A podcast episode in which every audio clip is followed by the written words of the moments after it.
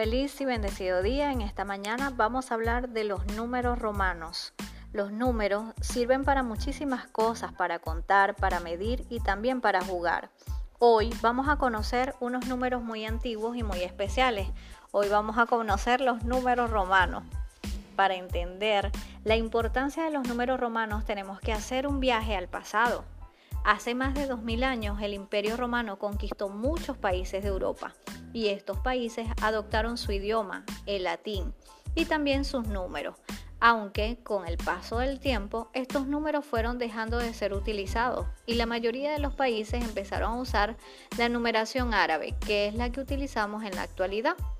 Pero a pesar de eso, los números romanos siguen siendo muy importantes. Por ejemplo, se siguen utilizando para saber la hora en algunos relojes, para diferenciar a algunos reyes como al rey de España, Felipe VI, de su antepasado, Felipe V, o para numerar los siglos.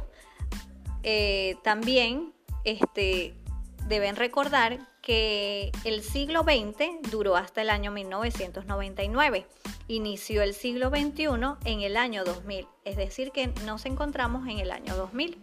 Ahora bien, los números romanos se representan a través de siete letras en mayúscula que tenemos que aprender.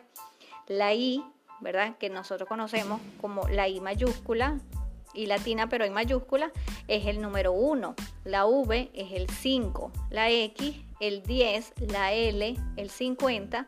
La C, muy fácil es porque es 100. Y la M también es muy fácil porque es el número 1000. Entonces repetimos 1, 5, 10, 50, 100 y 1000.